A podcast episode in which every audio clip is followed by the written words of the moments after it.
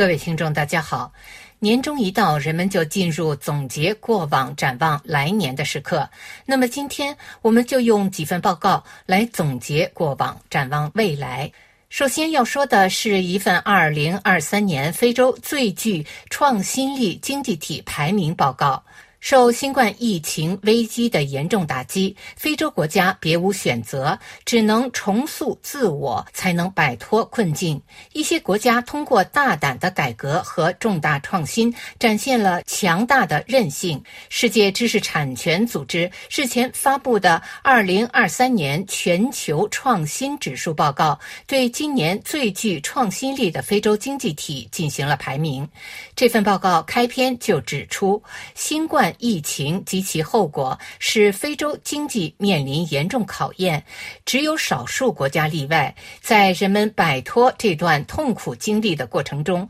人们发现一些国家没有等闲视之，坐以待毙，而是抓紧时机实行改革。就如同有些人毫不犹豫地使用遮瑕膏来掩盖经济上的小缺陷，而另一些人则采用富含维生素的更加均衡的饮食。时，也就是说，依靠大胆的改革和重大创新来增强自身免疫力。二零二三年全球创新指数报告联合撰写者、欧洲工商管理学院荣誉研究员布鲁诺·朗文表示，虽然许多政府仍在应对新冠疫情期间积累的巨额公共债务，但商业部门却在不断提高创新水平。因此，有十一个非洲国家成功应对了危机的挑战，恢复了经济活力。该排名遵循最新全球创新趋势指数，基于八十项指标来评估经济体在创新方面的优势和劣势，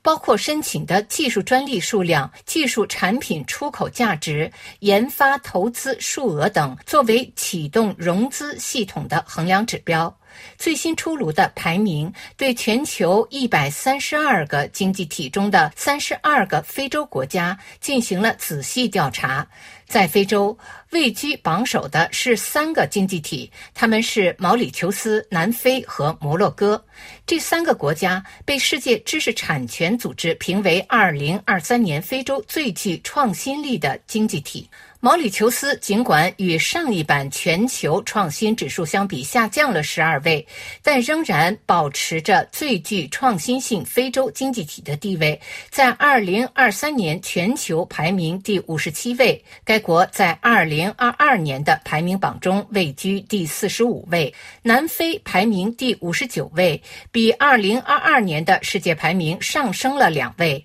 这得益于南非在软件投资、专利申请。和具有独角兽地位的初创企业价值方面取得的进展。摩洛哥排名第七十位，尽管它的世界排名下降了三位，但仍保持非洲第三位。紧随摩洛哥之后后进入非洲前十名的国家还有突尼斯，世界第七十九位；博兹瓦纳，世界第八十五位；埃及第八十六位；佛得角第九十一位；塞内加尔第九十三。位，纳米比亚九十六位，加纳第九十九位。从全球排名来看，瑞士、瑞典、美国、英国和新加坡是二零二三年全球最具创新力的经济体。再让我们来看第二份报告。根据国际电信联盟十二月十五号发布的报告，摩洛哥是非洲电信通信技术发展水平最高的国家。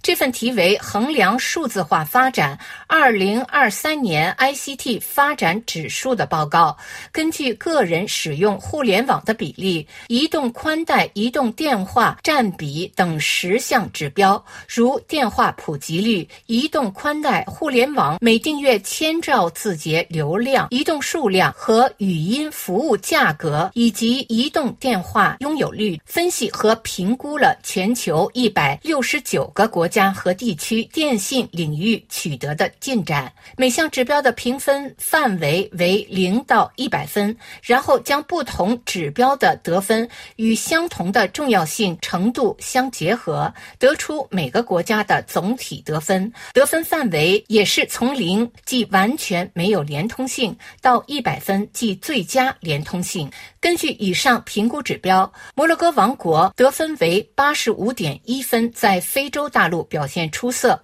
尤其是移动电话普及率约为百分之一百五十，互联网普及率接近百分之百。毛里求斯以八十一点七分排名第二，领先于塞舌尔的八十点九分、南非的八十点五分、利比亚的七十九点四分、阿尔及利亚的七十七分、埃及的七十五点八分、突尼斯的七十五点四分和博兹瓦纳的七十四分，而加纳则以七十二点九分进入非洲十强。二零二三年全球电信发展指数报告还强调，在四十五个研究对象国中，有二十个非洲国家得分超过五十分。这表明信息通讯技术发展在非洲大陆取得了重大进展。然而，仍有许多工作要做，因为世界上得分低于三十分的十个国家中有八个在非洲。非洲大陆不同国家之间的差距仍然巨大，